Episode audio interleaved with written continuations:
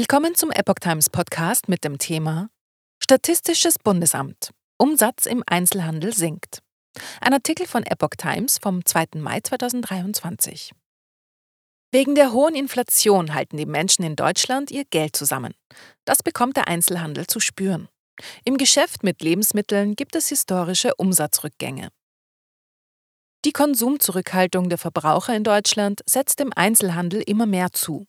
Im März schrumpfte der preisbereinigte Umsatz der Unternehmen gemessen am Vorjahresmonat kräftig. Im Handel mit Lebensmitteln errechnete das Statistische Bundesamt den stärksten Erlösrückgang seit fast 30 Jahren.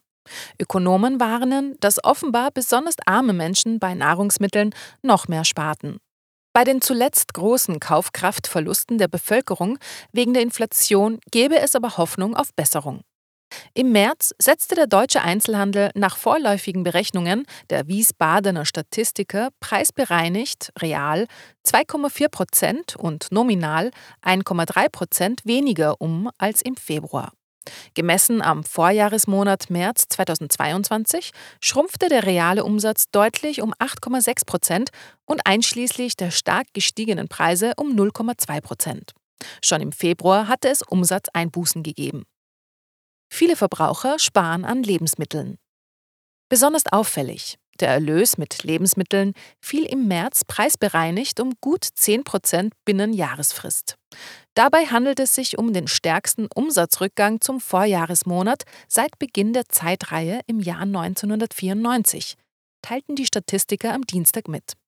Ein Grund dafür dürften die teuren Nahrungsmittel sein, deren Preise im März im Vergleich zum Vorjahresmonat um mehr als 22 Prozent stiegen. Der Preisauftrieb bei Nahrungsmitteln sei damit dreimal so hoch wie die Gesamtteuerungsrate von 7,4 Prozent im März gewesen. Auch im Geschäft mit Nicht-Lebensmitteln und selbst im lange boomenden Online- und Versandhandel sank der Umsatz real spürbar. Der Rückgang der Einzelhandelsumsätze spiegle die durch Energiepreisschock und hohe Inflation fallende Kaufkraft der privaten Haushalte wider, kommentierte Sebastian Dulien, wissenschaftlicher Direktor des Instituts für Makroökonomie und Konjunkturforschung der Hans-Böckler-Stiftung. Kaufkraftbereinigt legen die Umsätze nicht nur unter den Werten aus den Corona-Jahren, sondern auch spürbar unter dem Niveau vom Frühjahr des letzten Vorpandemiejahres 2019. Bedenklich ist dabei vor allem, dass auch die Umsätze mit Lebensmitteln deutlich zurückgehen. Hier ist davon auszugehen, dass besonders ärmere Familien, die ohnehin oft qualitativ schlechtere Nahrungsmittel kaufen, nun noch einmal weitersparen, sagte Dulien. Familien mit geringen Einkommen seien Analysen zufolge stärker von der Inflation betroffen als Besserverdiener. Die hohe Inflation dämpft den Konsum. Zuletzt hatte es Kritik an den stark gestiegenen Lebensmittelpreisen gegeben. Sie sind nach Einschätzung des Kreditversicherers Allianz Trade nur auf gestiegene Rohstoffkosten und Energiepreise zurückzuführen. Der Allianz Trade Inflationsexperte Andy Jobst sprach von übermäßigen Gewinnmitnahmen und Anzeichen von zu wenig Wettbewerb in Bereichen mit besonders starken Preissteigerungen, zum Beispiel bei Herstellern von Milchprodukten und Eiern, aber auch bei nicht saisonalem Gemüse und Obst. Internationale Konsumgüterhersteller hatten die Vorwürfe zurückgewiesen. Die anhaltend hohe Inflation belastet die Kaufkraft der Verbraucher in Deutschland schon länger und dämpft den Konsum. Im vergangenen Jahr waren die Löhne unter Berücksichtigung der Verbraucherpreise um 4% gesunken.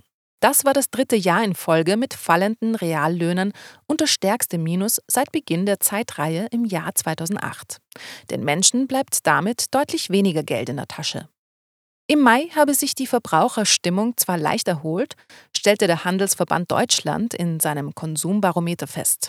Insgesamt seien die Menschen aber eher verhalten. Der private Konsum werde in den kommenden Monaten voraussichtlich kein Wachstumstreiber für die deutsche Konjunktur sein. Der Verband hatte erst kürzlich ein Ladensterben wegen der Konsumzurückhaltung und steigender Kosten prognostiziert. In diesem Jahr dürften etwa 9000 Geschäfte aufgeben, befürchtet der Handelsverband Deutschland. So hat etwa der Schuhhandel große Probleme.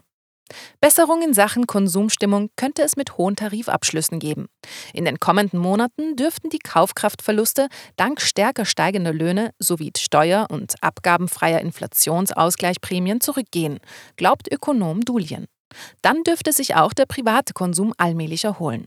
Das Niveau von 2019 dürfte allerdings frühestens 2025 wieder erreicht werden.